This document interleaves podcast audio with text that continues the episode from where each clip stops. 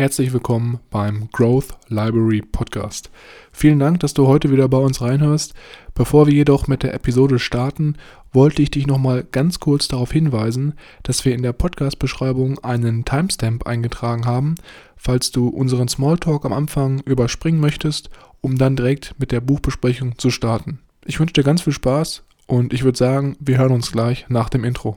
Leerzeiten effektiv nutzen mit dem Growth Library Podcast, deiner persönlichen Bücherdatenbank. Ich begrüße euch herzlich und gebe nun weiter an meine beiden Powerleser, Milan und Mischa.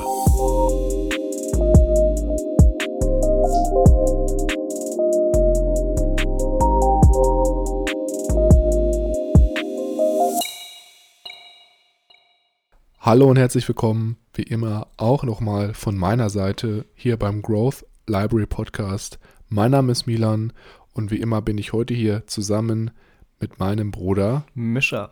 Hallo und herzlich willkommen. Natürlich auch wie immer von meiner Seite. Wieso hast du jetzt so gelacht am Anfang? Das äh, Intro wurde dann doch wieder leicht umgespielt von dir, deswegen äh, musste ich dann doch schmunzeln und dann, dann so ein kleines Lächlein unterdrücken, überspielen. Ja, ich packe doch immer Vari Variabilität an den Anfang, haben wir doch jetzt ausgemacht seit diesem Jahr. Ja, das finde ich gut. Das ist äh, konstant natürlich auch immer für die Zuschauer, äh, zu die Zuschauer, durch die, die, jetzt den Zuhörern etwas ähm, Abwechslung bieten, damit es spannend bleibt, was wohl heute für ein Intro kommt. Das ist die Idee. Ich äh, habe eine sehr coole Story für dich, Milan. Und zwar, äh, ich weiß gar nicht, ob ich das erzählt habe, ich habe mit Freunden ein kleines äh, Unternehmen vor. Und zwar habe ich jetzt am Sonntag, den vergangenen, äh, mhm. endlich alles festgelegt und wir haben unsere Unterkünfte gebucht. Und wir haben jetzt eine Fahrradtour geplant von äh, Maastricht, unserem, also meinem Studienort, zu dem Studienort von einem guten Freund, äh, den ich in München kennengelernt habe, der in Zürich studiert. Und jetzt sind wir eine Truppe von insgesamt sechs Leuten mit uns beiden. Und wir okay. fahren über fünf, sechs Tage, sind es, glaube ich, insgesamt äh, einmal den Rhein entlang ähm, und dann bis nach Zürich. Das ist doch cool, oder? Die Frage ist so ein bisschen, die sich ich mir stelle. Ich erinnere mich an das ein oder andere Gespräch, in welchem du gesagt hast, ihr wollt am Rhein auch zelten. Also ja. so wild. Ist das immer noch geplant? Oder? Das wäre schon cool. Dann wärst du noch flexibler und könntest dann auch eigentlich im Rhein ein bisschen baden und dich frisch machen, aber äh, letztendlich wäre, glaube ich, das Equipment, das du dazu brauchst, mit den Unterkünften, da wir in Jugendherbergen schlafen, das ist recht günstig, äh, ungefähr aufs Gleiche hinausgekommen. Und da wir jetzt nicht alle unbedingt sagen wollten oder wir nicht wissen, ob alle oder die Truppe, die wir jetzt sind, wirklich da so hinten dran ist und da Bock drauf hat, in Zelten zu schlafen oder dann doch lieber in der Jugendherberge, ist es dann doch auf Aha. die Jugendherberge ähm, am Ende des Tages rausgelaufen.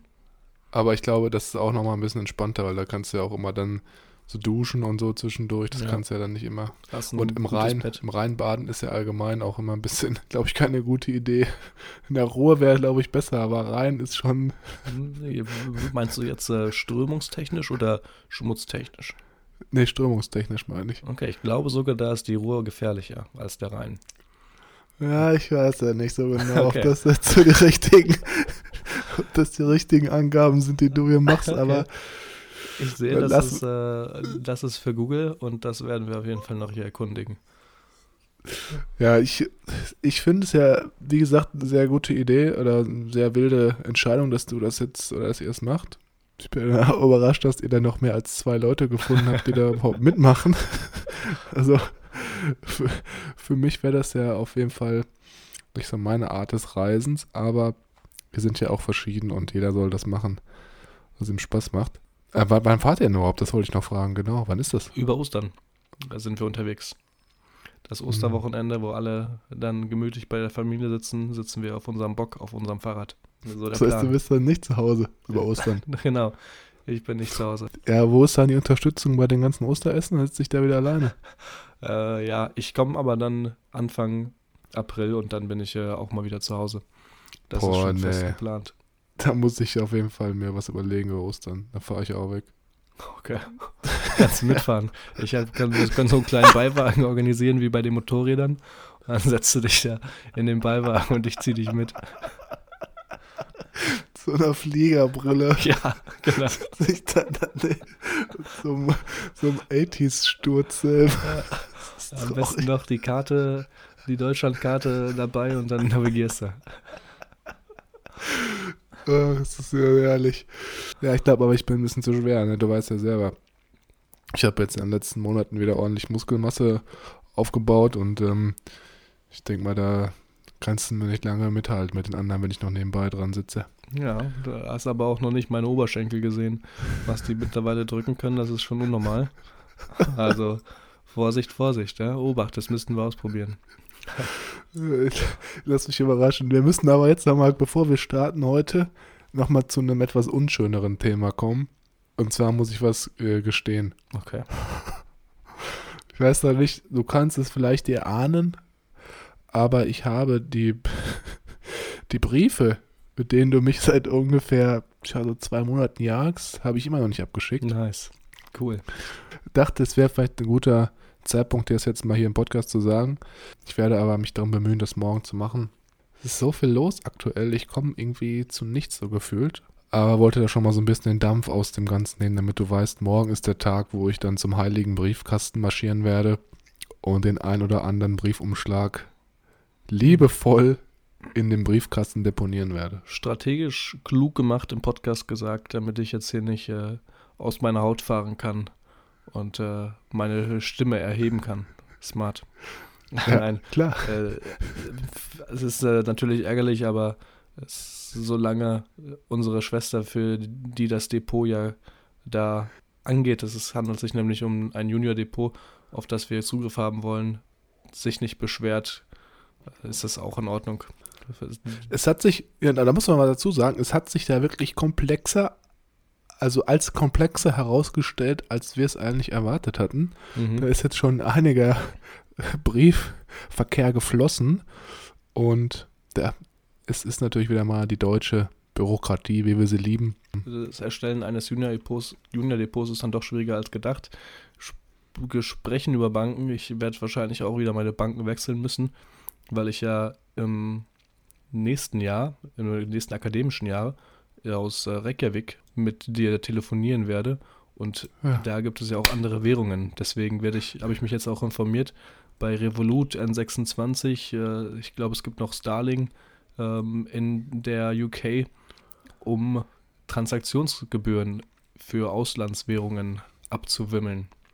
Da Ja, sind die Deutschen natürlich auch sehr gut. Schön immer die, die Gebühren mit drauf zu schlagen. Ja, das sind schon wieder Stories, äh, weiß ja noch keiner, dass du nach Reykjavik gehst, ne? Das ist ja schon wieder ganz verrückt. Ist aber auch ein anderes Thema, aber äh, kurz bevor wir jetzt ähm, loslegen, wenn du zu einer dieser beiden Banken gehst, dann Mhm. sag mir bitte vorher Bescheid, weil du weißt ja, ich habe den einen oder anderen Link parat. Ja, ja. Um noch ein paar extra Punkte, ein paar extra Kröten abzugreifen.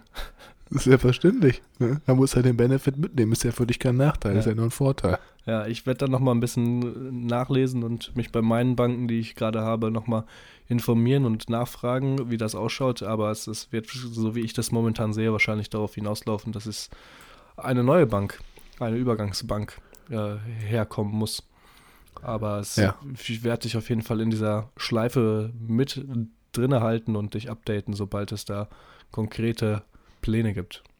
Ich bin schon ganz nervös. Mhm, Das, das dachte ich mir. Gespannt wie ein Bettlaken. ja, das, äh, da finde ich den Flitzebogen doch um einiges besser, muss ich hier ehrlich gestehen. Das Bettlaken, das klingt so ein bisschen ähm, Ausgebeult. ja, ausgebeult, so ein bisschen wuschig. Nichtsdestotrotz, wir sind ja eigentlich hier heute zusammengekommen, um den dritten Teil des Buchs Atomic Habits von James Clear zu besprechen. Es ist nämlich heute der glorreiche Zeitpunkt gekommen, dass wir mal wieder Zeit für eine Aufnahme finden und den letzten Teil hier aufnehmen, um das Buch sozusagen abzuschließen. Und jeder, der jetzt das erste Mal einhört, hier in dieser Episode, dem würden wir beide definitiv empfehlen, die ersten beiden Episoden vorher nochmal anzuhören, weil wir hier wirklich eine Reihe von drei einzelnen Staffeln aufgesetzt haben, welche subsequent aufeinander aufbauen. Und damit das Ganze auch für euch viel greifbarer ist, definitiv bei Episode 79 starten und dann hier weitermachen, nachdem ihr Episode 80 gehört habt. Und bevor wir jetzt weitermachen mit dem Buchinhalt, ist nochmal ganz wichtig zu sagen, dass wir wie immer jetzt hier nicht jede einzelne Seite, jedes Beispiel, jedes Detail aus dem Teil, welchen wir jetzt hier vorstellen, besprechen können, weil das ganz einfach den Rahmen des Podcasts sprechen würde. Stattdessen ist es so, dass wir wieder dann nur das rausgreifen, was wir für besonders relevant und interessant halten und da so ein bisschen unsere Meinung, unseren Senf zu geben und auch euch natürlich von dem ganzen Wissen hier profitieren lassen und teilhaben lassen. Bevor wir jetzt äh, direkt mit unserem dritten Law einsteigen, bei dem wir ja in der vergangenen Episode aufgehört haben, nochmal vielleicht ein kleines Recap, was wir eigentlich bis jetzt gehört haben. Wir haben uns in der ersten Episode angeschaut, welche Fundamentals, welche Grundlagen es gibt, haben uns dann auch mit dem ersten Gesetz beschäftigt, dem Make it Obvious Gesetz, also dem Mach es offensichtlich. Das zweite Gesetz dahingegen war Make it Attractive, also wie machen, wie können wir unsere Routinen, die wir einhalten wollen, attraktiv gestalten. Und jetzt im dritten, nachdem wir eine leichte, attraktive Übung oder eine leichte, attraktive Gewohnheit haben, die wir aufbauen wollen, wollen wir diese auch easy machen. Das erste Kapitel, über das wir hier sprechen wollen, heißt Laufe langsam, aber niemals rückwärts. Und hier gibt es ein sehr, interessante, ja, sehr interessantes Beispiel, wo man mit rationalem Verstand eigentlich komplett in die falsche Richtung oder rückwärts laufen würde, wie das Kapitel hier so schön sagt. Und zwar wurden sich hier Fotografiestudenten angeschaut, bei der die Studenten aufgeteilt wurden in zwei Gruppen. Eine Gruppe in eine quantitative Gruppe und die andere in eine qualitative Gruppe. Das spricht, die qualitative Gruppe hatte als Aufgabe, wenige Fotos, aber möglichst sehr hochwertig qualitative Fotos zu produzieren. Wobei die quantitative Gruppe die Aufgabe hatte, möglichst viele Fotos zu produzieren und diese dann einzureichen, um ein Foto auszusuchen, das beste Foto. Und normalerweise würde man ja denken, die Gruppe, die auf qualitativ gesetzt hat, die sich Gedanken gemacht hat und äh, bestimmte Grundlagen erstmal sich angeschaut hat, wie kann ich schöne Fotos machen und es alles studiert hat und sich dann den Gegebenheiten angepasst hat und Fotos gemacht hat, dass es die bessere Gruppe wäre und die besseren Resultate hervorgehoben hätte. Wobei die Qualit quantitative Gruppe eher im Hintergrund ist, viele Fotos machen, nicht wirklich darauf achten, was getan wird, sollte eigentlich das, da sollte eigentlich das Resultat eher schlechter ausfallen. Und genau umgekehrt war es, dadurch, dass die quantitative Gruppe so viele Fotos gemacht hat, hatte sie eine viel größere Auswahl und hatte eine viel höhere Wahrscheinlichkeit, dass unter diesen vielen Fotos ein Diamant quasi dabei ist. Und hier kommt James Clear dann auf die Begriffe von Motion, also Bewegung und Action. Wobei Motion tatsächlich eher das Planen und das Strategien, das, das, das strategische Vorgehen ist, das Lernen und das zum Beispiel das Lesen von Büchern, was wir hier tun. Mhm. Das letztendlich uns auch so ein bisschen Schein trügt. Wir denken, wir bewegen uns in die richtige Richtung, tun es aber tatsächlich eigentlich gar nicht. Mhm. Und Action ist genau umgekehrt, ist das Pardon dazu. Wir machen tatsächlich oder wir üben tatsächlich eine Tätigkeit aus, die uns einen gewissen Output liefert, den wir sehen und der wirklich was tut. Zum Beispiel das Anwenden hoffentlich von diesen Büchern. Wenn du ein Buch über Finanzen liest, dich dann auch damit zu beschäftigen, ein Bankkonto zu erstellen, deinen Sparplan einzurichten und diesen dann auszuführen monatlich. Das wäre dann die Action und nicht, die, pardon, die Motion, das ganze Lesen von den Büchern. Ja. ja sehr interessant.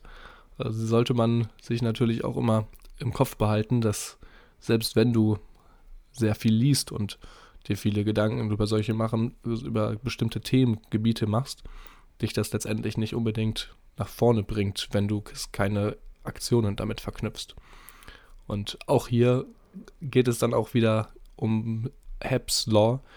Neuronen, die zusammen liegen, schießen zusammen. Neurons that fire together, wire together. Was äh, hier wieder ein bisschen in die, das Kognitive geht, was wir auch am Anfang viel besprochen hatten.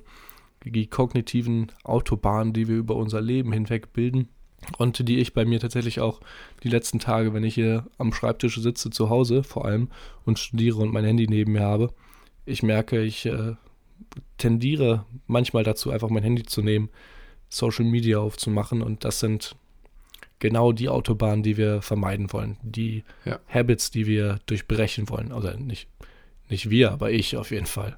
Ich weiß nicht, wie es bei dir aussieht, Milan, ob du das, vielleicht hast du ja auch äh, Spaß daran und willst das weiter ausbauen, aber bei mir ist das auf jeden Fall etwas, was ich merke, hier, das muss äh, auf jeden Fall angegriffen werden und äh, ja. vermindert werden. Das ist ähm, jetzt mal ganz kurz, um da anzuhaken mit diesen Neuronen, Autobahnen, die halt einen dazu verleiten, immer diese Gewohnheit zu haben, aufs Handy zu schauen.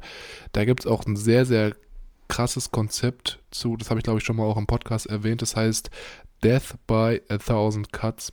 Und es ist halt einfach so, wenn du im Alltag immer wieder aufs Handy schaust und dich immer wieder in deiner Fokus-Zone unterbrichst durch dieses Handy, aufs Handy schauen, mhm. dann kommst du halt nie in diesen Fokus rein. Ne? Man muss halt sich vorstellen, das Gehirn ist relativ träge und braucht halt wie so ein Schiff, so ein Kreuzfahrtschiff, was einfach so eine gewisse Anlaufzeit braucht, bis auf Fahrt zu kommen. So ist es beim Gehirn halt auch. Und wenn du dann einmal so in Fahrt bist, mhm. das halt einen gewissen Anlaufprozess braucht und dann direkt wieder aufs Handy schaust, dann musst du halt vorstellen, dass dieses Schiff automatisch abrupt stehen bleibt. Und dann brauchst du erstmal wieder so eine gewisse Anlaufphase, bis du in diese Flow-Zone reinkommst. Und wenn du halt alle halbe Stunde mal aufs Handy schaust, was jetzt nicht ungewöhnlich ist, dann kommst du halt nie in diesen Work-State oder diesen Flow-State. Und das ist halt auch, was du beschreibst, ne? Dass es einfach dann total unproduktiv wird und du, ja, dich einfach nicht konzentrieren kannst. Aber zu diesem ganzen Thema mit dem Autobahn und diesem Handykram, Social-Media-Kram, da mhm. kommen wir hinterher nochmal zu. Und das ist auch eine perfekte Überleitung zu dem zweiten Teil, wo es hier geht. Es geht nämlich um das Gesetz des geringsten Widerstands. Und da knallt der James Clear auch eine schöne, saftige Story hier mit rein. Und zwar die Geschichte von dem Biologen Jared Diamond. Und der hat nämlich eine Analyse gemacht und hat sich angeschaut, wie sich Völker auf verschiedenen Kontinenten entwickelt haben. Also einmal die amerikanische Region, die sich ja natürlich von der Form eher von Norden nach Süden erstreckt, und die europäisch-Asia-Form, also die sich eher von Osten nach Westen erstreckt. Und er hat gesehen, dass die Landwirtschaft sich in diesem europäisch-asiatischen Raum einfach zwei bis dreimal schneller ausgebreitet hat als in diesem amerikanischen Raum, also Lateinamerika, Amerika, Kanada. Und jetzt ist ein bisschen die Frage, Wieso war das so? Warum ist da die Agriculture oder diese Landwirtschaft einfach viel, viel schneller äh, ausgebreitet gewesen oder hat sich viel, viel schneller ausgebreitet? Und dazu muss man verstehen, dass das Gehirn darauf trainiert ist, Energie zu sparen und über den Weg des geringsten Widerstands zu gehen, weil es natürlich auch evolutionstechnisch Sinn macht. Und das ist ja auch das, was du gerade meintest. Deswegen fällt es uns auch einfach so leicht, einfach mal aufs Handy zu schauen ja, oder Netflix zu schauen oder ähnliches, weil es einfach Aktivitäten sind, wo wir uns nicht anstrengen müssen und wo man sich einfach so brieseln lassen kann. Deswegen machen wir das auch so gerne. Und so ist es halt auch bei diesen Kontinenten gewesen, nämlich der Fall war, dass durch diese horizontale Form der europäisch-asiatischen Kontinente die klimatische Bedingungen natürlich auch horizontal gleich sind, ne? also relativ ähnlich. Und deswegen konnten gleiche Gräser, Nutzpflanzen natürlich auch in anderen Regionen direkt angebaut werden, weil die Wetterlage einfach ähnlich war. Und das ist natürlich ganz anders gewesen in dieser amerikanischen Zone, wo es von Norden nach Süden geht. Und wenn man sich da die ähm, Polarkreise, Äquatorlinien und alles anschaut, ist natürlich so, dass von Norden nach Süden das Wetter viel, viel krasser fluktuiert, als jetzt halt von Osten nach Westen. Und deswegen mussten die Menschen in diesen Regionen sich viel mehr anstrengen, da auch dann Nutzpflanzen zu entwickeln, die halt auch die verschiedenen Wetterlagen außen, aushalten können. Und deswegen zeigt das einfach nochmal wieder, dass wir, wenn wir eine Gewohnheit formen möchten, die wir auch durchsetzen möchten, dass es, dieses, dass es sehr leicht werden muss, diese Gewohnheit auszuführen. Und vor allem, um dem Ganzen nochmal so die Sahnekirsche aufzulegen, Die negativen Gewohnheiten müssen schwieriger gemacht werden und die positiven Gewohnheiten müssen leicht gemacht werden. Das heißt, wenn du jetzt zum Beispiel die Gewohnheit hast, nachmittags oft Fernsehen zu schauen und du willst es aber nicht, dann nimm die verdammten Batterien aus der Fernbedienung, damit es da so ein bisschen schwieriger wird, in dieses, diese Gewohnheit zu kommen, den Fernseher anzuschalten und sich berieseln zu lassen. Oder wenn du merkst, du bist beim Lernen und bist oft am Handy, wie du gerade sagst, sagtest, mhm. das haben wir auch schon tausendmal gesagt, dann leg das Handy in einen anderen Raum oder aus deinem Sichtfeld, damit du gar nicht auf die Idee kommst, da schnell mal irgendwie dich berieseln zu lassen. Genauso ist natürlich auch jetzt auf die positiven Gewohnheiten transfer transferierbar. Wenn du jetzt sagst, du willst gerne mehr Sport machen, dann bereite vielleicht schon mal einen Abend vorher die Sachen vor, die du halt morgens brauchst, um morgens laufen zu gehen, dass du halt da auch wieder leichter reinkommst oder nicht erst nochmal dich bemühen, bemühen musst, vom Kleiderschrank die Sachen rauszusuchen. Und da muss man einfach selber für sich so ein bisschen überlegen, wie kann ich bei den positiven Gewohnheiten das, mein Alltag oder mein Umfeld so gestalten, dass es sehr leicht wird und bei den negativen Gewohnheiten es so machen, dass diese schwieriger werden. Mhm. Das ist ein sehr schönes Beispiel, gerade das Gym. Da kann ich auch ähm, eine Story zu erzählen. Ich äh, will ja immer oder versuche ja immer morgens zum Gym zu gehen, äh, sobald es aufmacht, was auch äh, eigentlich ganz gut funktioniert. Jetzt äh, hört man es wahrscheinlich ein bisschen an meiner Stimme und zwischendurch hust, wird mal wieder gehustet. Auch ich, äh, so wie du, wurden ja nicht unversehrt geschont äh, von dem umgehenden äh, verbreitenden Virus, den man in den Medien immer hört. Am Montag war es wieder soweit, da ging es mir wieder gut und ich wollte ins Stimmen. Und da versuche ich dann auch immer meine Klamotten, die ich dann anziehe, rauszulegen auf meine, ähm, auf meine Couch. Und tatsächlich befindet sich unter meinem Bett auch immer mein Gym, meine Gymschuhe, meine guten Five Fingers, die ich äh, mir zu Weihnachten äh, gewünscht habe. Die Peter Pan-Treter. Die Peter Pan-Treter. Sehr schön. Sehr schönes Wort. Die Peter Pan-Treter, die sind unter meinem Bett, so dass ich am nächsten, am Morgen, wenn ich aufstehe, quasi direkt in meine Peter Pan-Treter reinschlüpfen kann und mich nur anziehen muss, aufs Fahrrad schwinge und dann ist auch schon die Hälfte quasi geschafft, das Aufstehen und das Hinfahren. Mit den Schuhen fliegst du immer ins Fitnessstudio, ne? Da gehst ja. du immer auf den Balkon und dann läufst du durch die Luft. Genau. also sage ich hier Pep, Pep und dann geht's los. Du müsstest eigentlich mal ähm, Instagram-Kanal mal ein Foto machen, wie du mit den Schuhen morgens im Gym bist. Wie ich mit den Schuhen auf dem Balkon rausfliege. Das könnte ja, man gut photoshoppen. Das wäre nicht, wäre ganz lustig wahrscheinlich. Ja. Ähm, ähm, was ich noch zu dem Kapitel hier sagen will, das Gesetz des kleinsten Aufwandes ist ja quasi nicht so gemeint, dass du nur die leichten Dinge machst, sondern so gemeint, dass du deine Umgebung hier auch wieder so gestaltest, dass es die Dinge, die dir wirklich Mehrwert äh, bringen im, in Langzeit, dass du diese möglichst leicht ausführen kannst und dass du dein, deine Umgebung quasi dazu auch ein bisschen primest, das möglichst leicht oder die wichtigen Dinge, die entscheidenden Dinge am Tag möglichst leicht durchzusetzen. Also dann auch so ein bisschen, wie du schon auch angeteasert hattest, Ablenkung vermeiden und auch mit den Büchern zum Beispiel, dass man die dann leicht griffbereit legt, wenn man vom Schlafengehen vielleicht nochmal sich vorgenommen hat, jetzt immer ein Kapitel zu lesen oder ähnliches, dass man das auch noch so ein bisschen in den Vordergrund hebt. Ne? Absolut. Im nächsten Kapitel erfahren wir von James, wie man die Prokrastination mit der Zwei-Minuten-Regel aufhalten kann.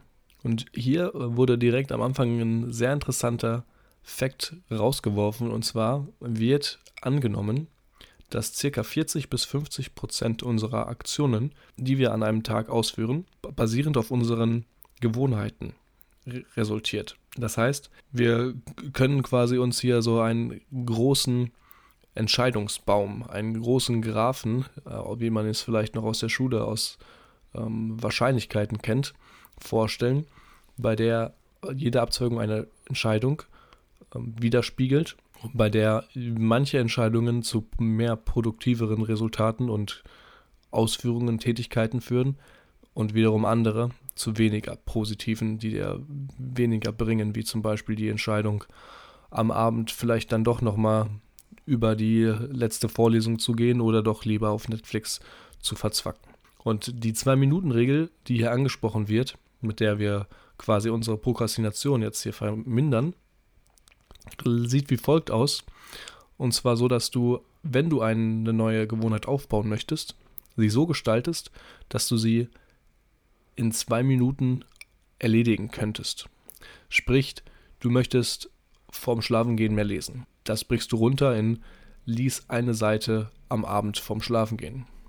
Oder du möchtest 30 Minuten Yoga machen. Das kannst du wiederum aufsplitten, denn entweder du machst zwei Minuten Yoga oder du legst am Abend vorher schon mal die Yogamatte raus, um dann am nächsten Morgen direkt alles bereit liegen zu haben und Yoga zu machen. Es ist also sehr simpel und äh, kann man sehr schön anwenden und man kann tatsächlich wirklich fast jedes jede Gewohnheit, die man aufbauen möchte, hier runterbrechen auf zwei Minuten, die nicht allzu lange sein sollten, mit der man dann langsam seine Gewohnheit aufbaut. Was ich hier in dem Kapitel auch noch richtig interessant fand, war die Story, mit der das Ganze eingeleitet wird. Und zwar geht es hier nämlich um die Tänzerin, also wie James Clear beschreibt, eine der erfolgreichsten Tänzerinnen der aktuellen Neuzeit. Und zwar heißt die Twyla Tharp. Ich hoffe, es ist richtig ausgesprochen. Und was sie zum Beispiel gemacht als Routine ist, sie steht jeden Morgen um 5.30 Uhr auf. Okay, ob das jetzt gut oder schlecht ist, das muss jeder selber beurteilen, nachdem er unseren Sleep Guide gehört hat. Und nimmt sich dann ein Taxi und sagt dem Taxifahrer, fahr mich zu dem Fitnessstudio XY in Straße YZ. Und was jetzt hier wieder auch spannend ist, das ist auch so eine abgeänderte Form dieser 2-Minuten-Regel, weil die Kernessenz dieser 2-Minuten-Regel ist ja eigentlich, dass du dich dazu bewegst, eine leichte Aktivität zu machen, die dir augenscheinlich leicht vorkommt, wie zum Beispiel jetzt zwei Minuten nur ein Buch zu lesen, aber dann, dadurch, dass du angefangen hast, länger als zwei Minuten diese Aktivität durchführst. Also dich sozusagen selber so ein bisschen trickst, die Aktivität zu starten. Und bei ihr ist es halt so, ihr Ritual, um ins Gym zu gehen, oder ihr Ritual ist jetzt nicht ins Gym zu gehen, sondern ihr Ritual ist, ins Taxi einzusteigen. Weil in dem Moment, wo sie sich dazu überwindet, ins Taxi einzusteigen, was ja eigentlich relativ eine einfache Aktivität ist, und da einsteigt und dem Fahrer sagt, fahr mich zum Fitnessstudio, ist sie natürlich schon darauf geprimed, jetzt ins Gym zu gehen und hat eigentlich keinen anderen Ausweg mehr. Also sie hat da schon so eine, so eine Routine, die eigentlich relativ mh, mm, anstrengend ist, sage ich jetzt mal, trainieren zu gehen, mit einem Event zusammengelegt, was ja relativ leicht ist. Ne? Taxi zu rufen, sich da reinzusetzen, ist ja eigentlich relativ convenient, relativ entspannt. Und deswegen fällt das dann so leicht, diese schwere Kugel leicht ins Rollen zu bringen, um dann im Endeffekt Sport zu machen. Im letzten Teil dieses dritten Gesetzes setzt James Clear dem Ganzen jetzt nochmal wirklich die Krone auf. Und zwar geht es nämlich jetzt hier darum, wie wir gute Gewohnheiten unausweichlich machen und schlechte Gewohnheiten unmöglich auszuführen. Und hier beschreibt er ein sehr, sehr spannendes Konzept. Und zwar beschreibt er das als Verpflichtungsgerät, so mal metaphorisch gesprochen, oder als Verpflichtungsschritt. Und zwar geht es darum, dass man Entscheidungen im jetzigen Moment trifft, welche ein positives Verhalten in der Zukunft hervorrufen. Und da gibt es jetzt ganz, ganz viele verschiedene Beispiele, die man jetzt nochmal so ein bisschen on top auf die positiven Gewohnheiten etablieren kann, um das Ganze wirklich auch automatisiert eventuell ablaufen zu lassen. Ich nenne jetzt mal ein, zwei, da kannst du ja vielleicht noch ein bisschen hier was zu dem Kapitel sagen. Ein Punkt zum Beispiel, den wir gerade auch schon angesprochen hatten, war, wenn man sich jetzt auf das Thema Finanzen fokussiert, dass man hier einen automatisierten Sparplan einrichtet, welcher halt automatisiert, wie der Name schon sagt, von deinem Gehaltskonto Geld abbucht und das automatisch investiert, sodass du gar nicht mehr irgendwie deine Motivation aufbringen musst, um Geld zu investieren. Ein anderer Punkt wäre, jetzt wenn wir uns das Thema Schlaf anschauen, dass man den Fernseher aus dem Schlafzimmer eliminiert, weil es natürlich klar, wenn du den Fernseher nicht im Schlafzimmer hast, ist es auch schwieriger, am Bett Fernsehen zu schauen und du kannst das Schlafzimmer wirklich nur fürs Schlafen nutzen und hast dadurch auch einfach einen wesentlich besseren Schlaf. Und der letzte Punkt, den ich hier noch anbringen möchte, ist, dass man, wenn man zum Beispiel produktiv arbeiten möchte, dass man sich von allen Werbe-E-Mails, die man vielleicht bekommt, dass man sich da austrägt. Weil jeder kennt es, E-Mails checken am Morgen, relativ entspannte Aktivität, relativ einfach. Wenn du natürlich im Laufe des Tages immer wieder Werbe-E-Mails reinkommst und manchmal vielleicht auch Angebote dabei sind, die dein Interesse wecken, dann unterbricht dich das natürlich in deinem täglichen Workflow. Und das ist natürlich eine ganz einfache, simple, kostenfreie Möglichkeit, um da deine Produktivität durchzusteigern. Mhm. Das ist quasi so ein Gegenteil von dem, was wir eigentlich jetzt hier im dritten Teil besprochen haben. Der dritte Teil war ja, über den wir gerade reden, vielleicht nochmal als Erinnerung, Make It Easy, also ist, wie man es leicht macht. Und das ist eigentlich hier so eine kleine Pardon zu, wie man es schwierig macht, den Fernseher aus dem Schlafzimmer zu verbannen. Oder halt auch die guten Sachen ähm, unmöglich oder halt unmöglich zu vernachlässigen mit dem Sparplan, dass es halt immer dann am Anfang des Monats abgezogen wird, ohne dass du da quasi äh, das verhindern kannst, außer du gehst da rein und ähm, in der App und stellst es ab. Gut, dann würde ich sagen, kommen wir zum letzten Schritt, dem vierten Gesetz, welches wir nutzen können, um Gewohnheiten wirklich felsenfest in unserem Alltag zu etablieren. Und zwar geht es jetzt hier darum, dass diese Gewohnheit satisfying sein soll, also belohnend in dem Fall. Und hier, wir kennen es nicht anders, James Clear steigt mal wieder mit einer sehr, sehr interessanten Story an, die das Ganze etwas veranschaulicht. Und zwar erzählt er hier die Geschichte von einem Mitarbeiter des öffentlichen Gesundheitswesens und zwar von Stephen Lubey. Lubey, Lubey, je nachdem.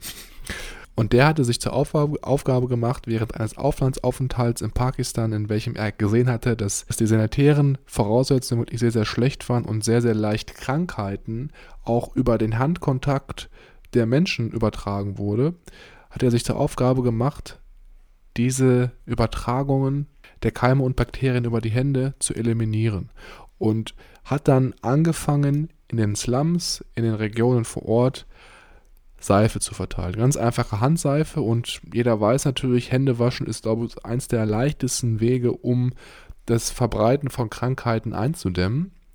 Und es war halt dann so, er hat diese Handseifen verteilt und das Problem war aber, dass die Menschen sich nicht regelmäßig die Hände gewaschen haben. Trotzdem Bewusstsein, dass das natürlich hilft und nützlich und hilfreich ist. Genau, genau. Also sie hatten es eigentlich so verstanden, dass es hilft, aber es war einfach schwer, diese Gewohnheit des Händewaschens einfach zu etablieren. Und was dann passiert ist, er hat sich dann nochmal Gedanken gemacht zu dem ganzen Konzept und hat dann zu dieser Seife, die relativ neutral war, einen Duftstoff hinzugefügt und noch einen Zusatzstoff, welcher die Seife noch ein bisschen mehr schäumen lassen hat. Und was ist jetzt passiert? Im Endeffekt war es natürlich dann so, dass das Händewaschen durch diesen erhöhten Schaumgehalt und durch diesen angenehmen Geduft noch viel mehr die Sinne angesprochen hat und deswegen für die Nutzer viel, viel belohnender war, dieses Händewaschen, weil du auch einfach dich gut gefühlt hast. Es hat gut gerochen. Und daraufhin ist halt dieses Händewaschen viel, viel leichter von den Menschen angenommen worden, viel, viel leichter als Gewohnheit etabliert worden. Und die Krankheitsrate oder die Infektionsrate ist dadurch drastisch in den Regionen runtergegangen. Da gibt es auch noch ein ähnliches Beispiel, gerade auch im Bereich der Zahnpasta. Die waren am Anfang auch geschmackslos. Und da haben dann auch Leute aufgehört oder nicht regelmäßig sich Zähne geputzt nach äh, vom Schlafengehen oder auch einfach gar nicht regelmäßig Zahnpasta genutzt. Und dadurch, dass im Endeffekt dann auch hier wieder Geschmacksstoffe dazugeführt wurden, wie zum Beispiel Pfefferminz, der dann Leute einfach dazu animiert hat, die Zahnpasta regelmäßig zu nutzen und auch dieses belohnende und befriedigende vielleicht auch oder gute Gefühl vielmehr dann dieser Zahnpasta-Nutzung dazugeführt wurde. Ich erinnere mich noch gut an früher, als wir kleiner waren, da gab es auch so eine rote Zahnpasta mit, oder ich weiß nicht, oder war das bei unserer Oma, eine rote Zahnpasta mit weißen Streifen. Weiße mhm. Zahnpasta mit roten Streifen. Ja, aber das hatte den Geschmack von, äh, wie heißen die roten Früchte? Erdbeeren. Himbeere.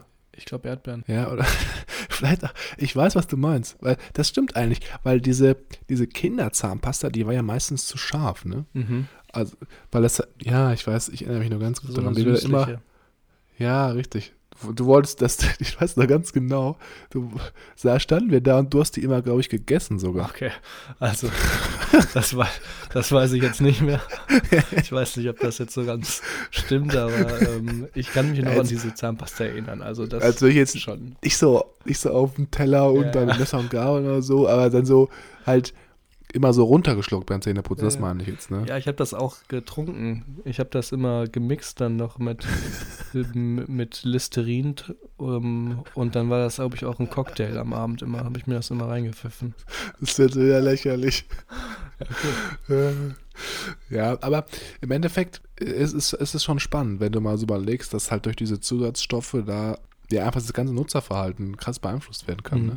Ja, ich finde in dem Kapitel äh, oder in diesem letzten Part finde ich diesen, das äh, macht dieses ganze Bild in dem Buch finde ich auch sehr schön. Also um eine Gewohnheit aufzubauen, müssen wir es zuerst äh, offensichtlich machen für uns, attraktiv machen, es leicht gestalten und im letzten Schritt dann auch so gestalten, dass wir auch wirklich Spaß daran haben, ähm, diese auszuführen und dass wir da so einen kleinen, ja, so einen kleinen Reward, so eine, so eine kleine Belohnung für kriegen, dass wir es auch tun und das ist so ein, ja, so ein bisschen so ein Pleasure-Moment, so ein, wie ne- könnte man das übersetzen? Ja, so Genussmoment. So ein vielleicht. Genussmoment erfährt, auf jeden Fall. Ja, und jetzt gibt es hier aber dem Kapitel noch einen sehr, sehr wichtigen Punkt, den ich auf jeden Fall noch in dieser ganzen Episode anbringen möchte. Ich glaube, das ist auch ein Punkt, den kann man auf verschiedenste Lebensbereiche nochmal runterbrechen. Ich und weiß schon, es auch geht. Ja, ich, ich bekündige das jetzt wieder an, wie, die, wie der Ja. Goldbarren, die goldene Torte, aber es ist echt wirklich, für mich ist es so ein Punkt, der könnte ich stundenlang mit jemandem drüber unterhalten, weil es einfach so dieses krasse Neuzeitproblem aktuell beschreibt. Und zwar geht es hier um das Problem mit der Instant und Delayed Gratification oder Instant and Delayed Rewards, also der sofortigen Belohnung und der verzögerten, herausgezogenen Belohnung. Und um das Ganze ein bisschen jetzt kurz und knapp runterzubrechen und auch verständlich runterzubrechen, ist es einfach so, wenn wir uns unsere Evolution anschauen, dann ist es natürlich so, dass am Anfang der Entwicklung des Menschen unser Gehirn vor allem darauf programmiert wurde, alle Entscheidungen im jetzigen Moment zu treffen. Das heißt, wir haben überlegt, wo kriegen wir jetzt was zu essen her? Wo können wir uns jetzt verstecken? Oder wo kann ich jetzt im jetzigen Moment Nahrung ähm, herbekommen? Oder wo kann ich mich im jetzigen Moment sicher schlafen legen? Wo kann ich mich auch schützen vor Angreifern? Und man hat in so einem ganzen Umfeld der jetzigen Belohnung gelebt. Das heißt, es ging immer darum, sofort was zu tun, was dich belohnt. Und wenn wir jetzt aber so ein bisschen auf den aktuellen Status, also unsere momentane Zeit, uns fokussieren, dann ist es natürlich so, dass wir in dieser Gesellschaft, in der wir heute leben, eigentlich ein Umfeld haben, in dem wir viel, viel mehr von verzögerten Belohnungen profitieren. Bestes Beispiel wieder ist das Gym. Ne? Also die Entscheidung, die du jetzt triffst, ins Gym zu gehen, da wirst du natürlich jetzt nicht heute in dem Moment vom belohnt, sondern in der Zukunft, wenn du es regelmäßig machst, dann kann sich der Körper aufbauen. Oder wenn du Geld sparst, ne, wirst du auch nicht jetzt direkt dafür belohnt, wenn du jetzt 100 Euro investierst, aber wenn du 10 Jahre lang diese 100 Euro investiert lässt, dann wirst du dafür belohnt. Und deswegen leben wir heutzutage eigentlich in einem Umfeld, in dem es eigentlich gut ist, wenn du dich auf verzögerte Belohnung fokussierst und nicht den hier sofortigen Belohnung zum Opfer fällst. Das Problem aber der ganzen Sache ist jetzt, dass unser Gehirn immer noch auf diesem Stand der Vergangenheit festhängt. Das heißt, wir sind eigentlich mehr darauf fokussiert, sofortige Belohnung zu kommen. Und jetzt gibt es tausend Beispiele, die dieses Problem viel, viel schneller oder krasser nochmal herunterbrechen, weil es gibt natürlich auch verschiedene Industrien, die sich das zu Nutzen machen und wir dann Aktivitäten ausführen, welche uns im jetzigen Moment äh, vielleicht gut tun oder Genuss vergeben oder Belohnung geben, aber in der Zukunft uns sehr, sehr schädigen. Hier krasses Beispiel, Rauchen. Im jetzigen Moment, ich bin kein Raucher, also kannst du das nicht hundertprozentig nachvollziehen oder beschreiben, aber im jetzigen Moment gibt das Rauchen halt so ein bisschen dieses Gefühl des Runterkommens, der Befriedigung, der Beruhigung. Aber langfristig gesehen ist es halt so, dass du natürlich davon krasse negative Einflüsse für deine Gesundheit erzeugst. Und das ist halt so ein bisschen so dieses, dieses Wiring, was du auch schon angeschrieben hast. Ne? Also du suchst diese sofortige Befriedigung oder diesen sofortigen Genuss, aber langfristig schädigt dich das halt. Und das kann man auch jetzt auf Fast Food zum Beispiel runterbrechen. Ne? Also du willst jetzt vielleicht sofort schnell Essen haben, hast keine Lust zu kochen, deswegen ist Fastfood dann vielleicht für dich eine Option. Aber langfristig gesehen, wenn du es immer wieder machst, ist natürlich klar, dass dein Körper dadurch gegen die Wand crasht. Und so kann man es natürlich auf verschiedenste Phänomene oder Verhaltensweisen runterbrechen.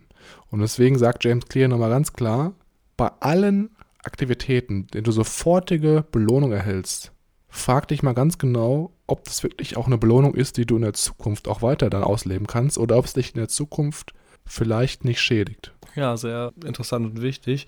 Was äh, ich eigentlich dachte, worauf du hinaus willst, ist Reinforcement, was hier angesprochen wird. Aber das war, äh, glaube ich, mehr eher so ein Wunsch meinerseits. Äh, Reinforcement, gerade Reinforcement Learning im Machine Learning, im AI-Bereich, KI-Bereich, ist äh, ein weit bekannter Begriff, bei dem es darum geht, Maschinen zu lernen zu lassen auf eigenen Erfahrungsbasis und denen quasi real-time Feedback zu geben, indem man einen Reward gibt. Und das gleiche kann man auch auf den Menschen quasi ummünzen, nach Aktivitäten oder beim Ausführen einer Aktivität einen kleinen Reward, einen kleinen, eine kleine Belohnung zu kriegen. Aber ja, äh, so viel äh, dazu. Das fand ich ganz lustig, ganz interessant zu lesen, dass hier auch der Begriff äh, Reinforcement fällt im dem Gesetz.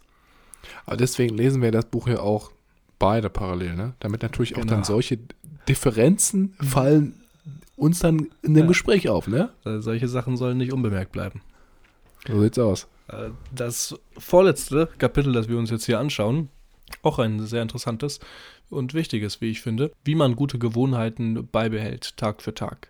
Und das ganze Kapitel wird ja auch sehr schön eingeleitet mit einer schönen Story. Und zwar wird hier von dem Aktienhändler Trent Dyrus Mint erzählt, der nämlich jeden Tag angefangen hat mit äh, 120 Heftzwecken in einem Behälter.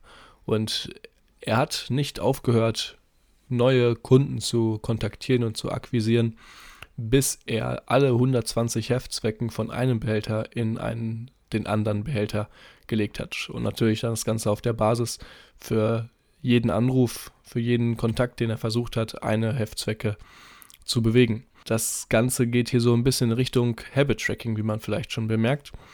Und mhm. die Vorteile von diesem Habit Tracking, also von dem Mitführen oder dem Mitschreiben von deinen äh, von deiner Gewohnheit, also es gilt das quasi äh, aufzuzeichnen, du hast diese du hast einen Teil dieser Gewohnheit ausgeführt und hat zum Beispiel hier den Vorteil, dass das Ganze offensichtlich und visualisiert gemacht wird.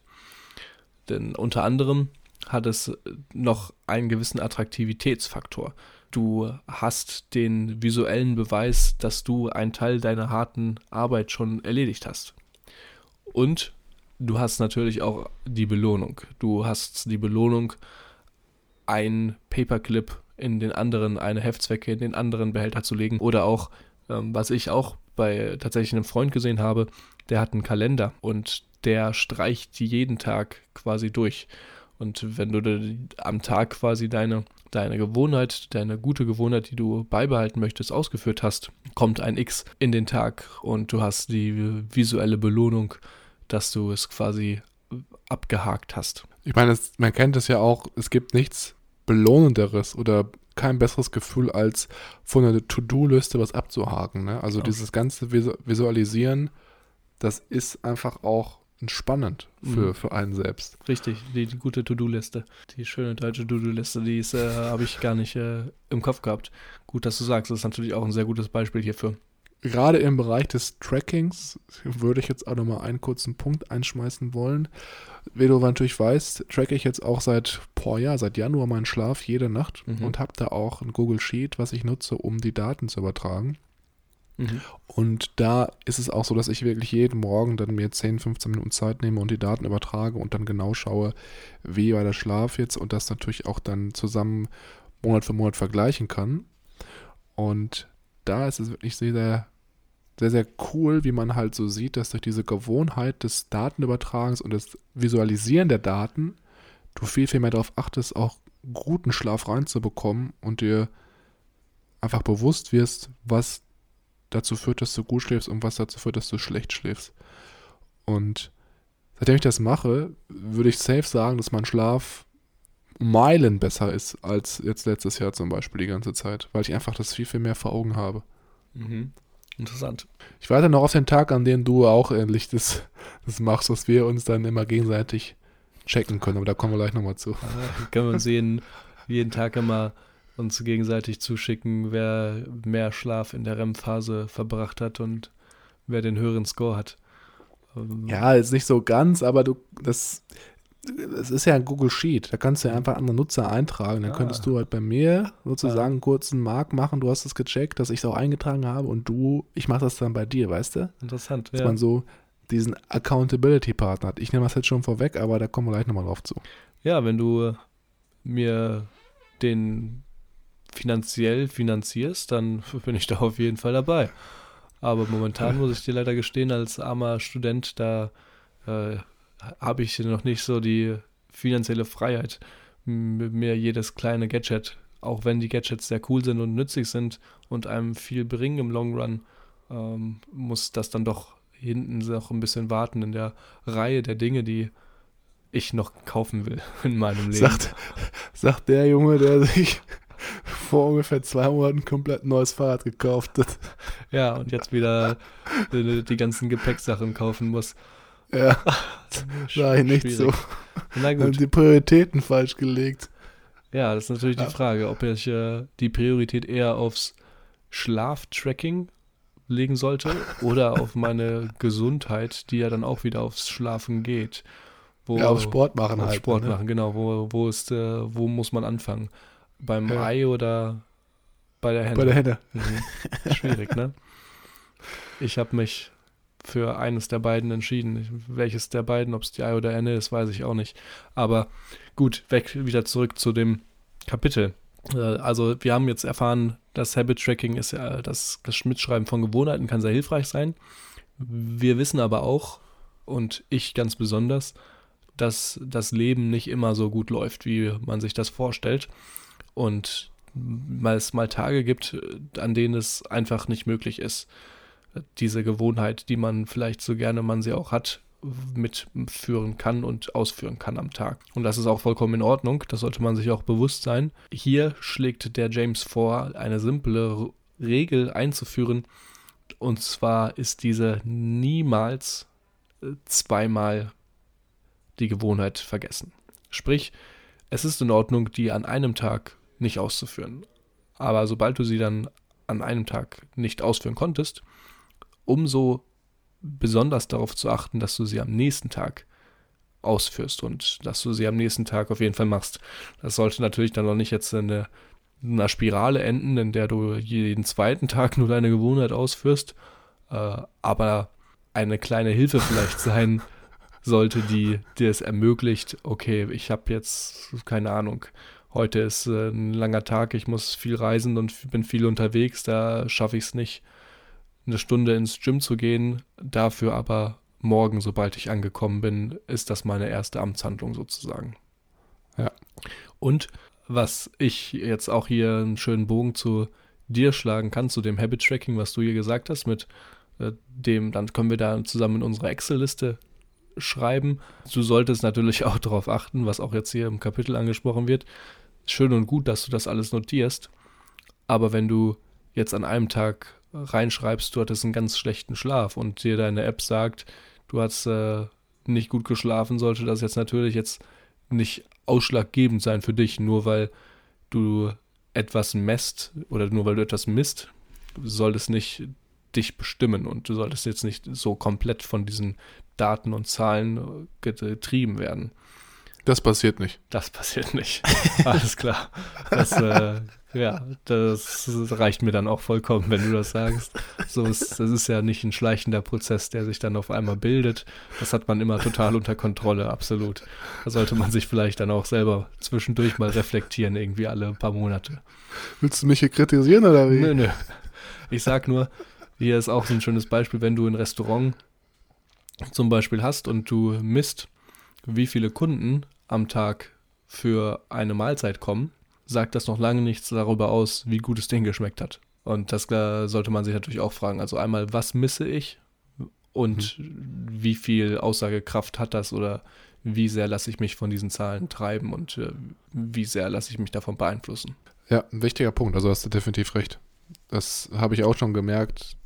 Ich glaube, das war letzte Woche sogar. Da hatte ich eine, einen Morgen, wo ich aufgewacht bin und hatte eigentlich relativ schlechten Score, aber habe mich eigentlich top gefühlt. Also, ja, genau das meine ich. Ja, deswegen, also das ist schon so, ist schon akkurat, würde ich sagen, aber nicht hundertprozentig. Ne? Also ja. da muss man schon so ein bisschen. Und dann solltest, solltest du nicht durch den Tag laufen und dir denken, ah, nee, heute ist ein schlechter Tag. Ich habe ja ganz schlecht geschlafen, obwohl du am Morgen aufgewacht bist und dir dachtest, boah, geil, lass den Start losgehen, lass loslegen. Und dann guckst du in die App und denkst dir so, oh, ja gut, heute habe ich schlechte Laune. Ja, ist natürlich, ist natürlich verständlich. Ist klar, was du damit meinst. Ähm, aber ja, du, ich weiß, es ist natürlich so ein bisschen schwierig, dass dich dafür auch so zu kontrollieren, dass das halt nicht passiert, ne? Mhm. Ähm, deswegen ist das so ein bisschen das Risiko, dass man dann natürlich dabei trägt, dass man dann vielleicht auch schlecht beeinflusst wird, obwohl es eigentlich gar nicht so schlecht ist. Ja. Ja, dann letzter Punkt hier, bevor wir das ganze Buch auch abschließen, was ich gerade schon angesprochen hatte, ein Partner in dem Habit Tracking oder allgemein in der Gewohnheitsbildung kann natürlich ganz, ganz wichtig sein, eine ganz, ganz wichtige Rolle spielen. Das ist hier wieder, läuft wieder nach dem altbekannten Prinzip, dass man einfach als Mensch anderen gegenüber nicht als faul oder unzuverlässig oder schlecht dastehen möchte, ist ja genauso, wie man Ziele hat, soll man ja auch seinem Freundeskreis und Umfeld erzählen, um dann noch mehr Motivation zu haben, an den Zielen zu arbeiten. Genauso ist es hier mit den Gewohnheiten. Wenn du hier jemanden hast, der deine Gewohnheiten auch nochmal neben dir mittrackt oder nochmal mit reinschaut, dann ist es für dich gleichzeitig auch viel, viel mehr Druck oder vielleicht auch viel einfacher, die Gewohnheit auch auszuführen, weil du eben neben dieser Person, die dich kontrolliert, nicht schlecht dastehen möchtest. Und jetzt kommen wir wieder zu dem Punkt, den ich gerade angesprochen hatte. Gerade wenn du natürlich so ein Excel-Sheet nutzt, was also ein Google Sheet ist, wo du deine Daten einträgst und dann jemandem, den du vertraust, dass er natürlich die Daten nicht manipuliert ne, oder da noch ein paar andere Werte zwischendurch einträgt, wenn dieser Person dann in diesem Sheet vielleicht auch nochmal eine Spalte hat, wo dann noch eigene Daten oder einfach diese Kontrolle manuell nochmal eingetragen wird, damit du auch siehst, da schaut jemand mit auf die Daten und wenn jetzt ein Tag fehlt und dieser Person, die es checkt, sieht, dass du es nicht eingetragen hast und sieht, dass du die Gewohnheit nicht ausgeführt hast, dann ist natürlich das Ganze für dich noch viel, viel motivierender, da dran zu bleiben und im Endeffekt Gas zu geben. Weil du kannst natürlich auch das Ganze nochmal erhöhen und sagen, wenn ich jetzt einen Tag die Gewohnheit nicht ausführe und die Daten nicht übertrage und mein Partner, der dich kontrolliert, sieht das, muss ich zum Beispiel 50 Euro Strafe zahlen oder für jeden Tag, an dem ich das vergesse, dann ist natürlich die Motivation für dich viel, viel höher oder nochmal höher vielmehr, da mit deinen Gewohnheiten weiter am Ball zu bleiben und regelmäßig die Daten zu übertragen. Mhm.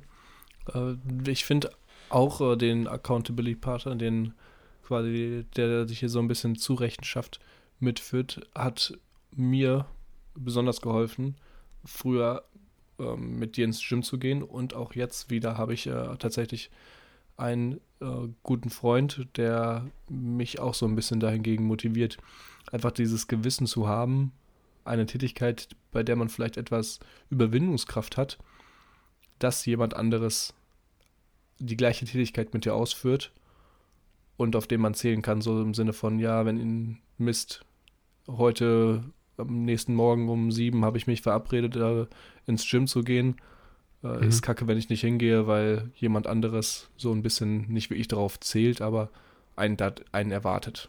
Das finde ja. ich, äh, hilft einem sehr. Und das muss noch nicht mal irgendwie so groß an die Glocke gehangen werden und sagen, hey, willst du mein Accountability-Partner sein? Einfach, hey, hast du Bock, morgen so zusammen trainieren zu gehen? Sowas. Das reicht ja auch vollkommen. Und das finde ich ist dann auch für die Gelegenheit, geht auch in die Richtung eines, äh, ja, Sparring-Partners, wie man ja im Boxen so schön sagt. Ja. Ja, das haben wir auch öfter gesagt, ne? So früher da mhm. die Jugendzeit, in der wir regelmäßig im Gym waren oder ich jetzt natürlich auch wieder regelmäßig gehe, ne? darf man natürlich nicht vergessen. Ähm, da haben wir uns schon krass gepusht. Weil da war es für mich auch noch mehr so, ich bin trainieren gegangen, weil ich Muskeln aufbauen wollte und weil ich gut aussehen wollte, so, ne? Mhm. Heute ist es eigentlich so, ich gehe trainieren, weil ich Stress abbauen möchte. Mhm. Und das ist ein ganz anderer Motivator. Deswegen bräuchte ich das heute eigentlich gar nicht mehr, weil ich weiß, dass ich nicht trainieren gehe, dann bin ich einfach nicht so ausgeglichen abends, kann nicht gut schlafen, und bin ich so entspannt. Deswegen ist es eigentlich so eine so wie für manche vielleicht abends dann das eine, eine Flasche Wein ist oder ein Bier, ist es für mich halt dann, da ins Gym zu gehen, Sport Mhm. zu machen. So ein Ventil. Ja, genau, richtig. Vor allem, wenn du den ganzen Tag sitzt oder die, Haupt, die Hauptzeit des Tages sitzt, ist es halt schon sehr, sehr gute Option, Ja, da so ein bisschen Ausgleich. Ausgleich zu finden. Ja. Ja, Schön. Dann- haben wir es geschafft. dann würde ich sagen, wir haben es geschafft. Kurz Wir haben das Buch. kleiner Rückblick. Wie hat dir das Buch gefallen? Also ich habe ja schon Ah, am ja. Anfang gesagt, dass ich Ja, das, grätsch, grätsch wieder ruhig mal ein Ende rein, kein Richtig. Problem. Hast du das gehört? Nö, ist noch nicht Das- vorbei jetzt hier. Ja, hast recht. also, wie hat es mir gefallen? Ich muss zugeben, es waren schon ein paar Nuggets dabei, Mhm. aber ich muss auch auf der anderen Seite sagen, vieles kannte ich schon. Okay. Aber was mir wirklich am besten gefallen hat, war dieser, dieser Cascading-Effekt, den wir auch gerade so ein bisschen mit diesem Entscheidungsbaum und dieser Taxifahrer-Szenario-Geschichte Mhm. beschrieben hatten. Das heißt, wenn du morgens aufstehst, mit einer schlechten Gewohnheit startest, es viel, viel wahrscheinlicher ist, dass du mit einer schlechten Gewohnheit weiterführst oder weitermachst und dann dein Tag einfach schlecht wird, weil du immer weiter schlechte Gewohnheiten hast. Ne, das ist ja Aha. auch das, dieses Prinzip, dieses Atomic Habits, dass diese ganzen kleinen einzelnen Gewohnheiten deinen Tag bestimmen und ja, die ähnlichen Gewohnheiten sich halt anziehen. Deswegen ist es ja auch so wichtig, wie du schon sagtest, morgens nach dem Aufstehen nicht auf Instagram zu gehen, weil du dann natürlich viel wahrscheinlicher bist, den Tag über weiter auf Instagram zu bleiben, vielleicht auch dann Netflix anzumachen, damit hast du YouTube zu checken und einfach so deine Zeit vergeudest. Ne? Ich habe jetzt nichts dagegen, dass man vielleicht mal aktiv Netflix schaut oder YouTube schaut, aber das halt nicht so unkontrolliert macht, sondern dann vielleicht sagt, abends nehme ich mir eine Stunde Zeit und gucke eine Stunde Netflix und dann ist gut. Aber dieses Unkontrollierte, diese unkontrollierten negativen Gewohnheiten sind halt viel wahrscheinlicher, wenn du mit einer negativen Gewohnheit startest und das Ganze sich dann so in den Tag aufbaut. Das fand ich, um das jetzt abzuschließen, war so die, ja, einfach so die krasseste Erkenntnis aus dem Buch für mich, dass der Tag eigentlich, den ich lebe, einfach nur ganz, ganz viele Gewohnheiten aufeinander gestaffelt sind. Und je nachdem, wie ich anfange, das halt ein positiver Tag wird oder ein negativer Tag, in meinen Augen Aha. jetzt. Sehr interessant. Ich sehe schon äh, leichte Parallelen. Entweder deine Schlaf-App sagt, du hast schlecht geschlafen und der Tag wird kacke. Oder du fängst mit einer schlechten Tätigkeit an und kannst sagen, der Tag ist kacke, es kann gar nichts mehr besser werden. Habe ich, Ja. wieder, hab ich wieder was gelernt hier. Die, wie Milan die Welt sieht. Wie ist es denn bei dir? Was hast du denn mitgenommen? Ähm, nee, es war natürlich Spaß. Ich habe, finde ich, ähm, das, ähm, was mir, glaube ich, am meisten hängen geblieben ist oder hängen bleibt, wird die, die, die, deine Umgebung, wie man seine Umgebung darauf primen kann, deine Gewohnheiten besser oder effektiver oder langfristiger mitzugestalten, dass ich weiß, dass wenn ich meine Five Fingers, meine Peter Pan Schuhe unter mein Bett stelle, ich eher dazu neige, ins Gym zu gehen, dass wenn ich meinen kleinen Tisch, den ich hier in meinem Zimmer stehen habe, mit meinen drei Büchern, dass ich dann eher dazu geneigt bin, vorm Schlafen das Buch nochmal zu nehmen und wenigstens ein paar Seiten zu lesen, anstatt das ähm, Bücherschrank stehen zu haben.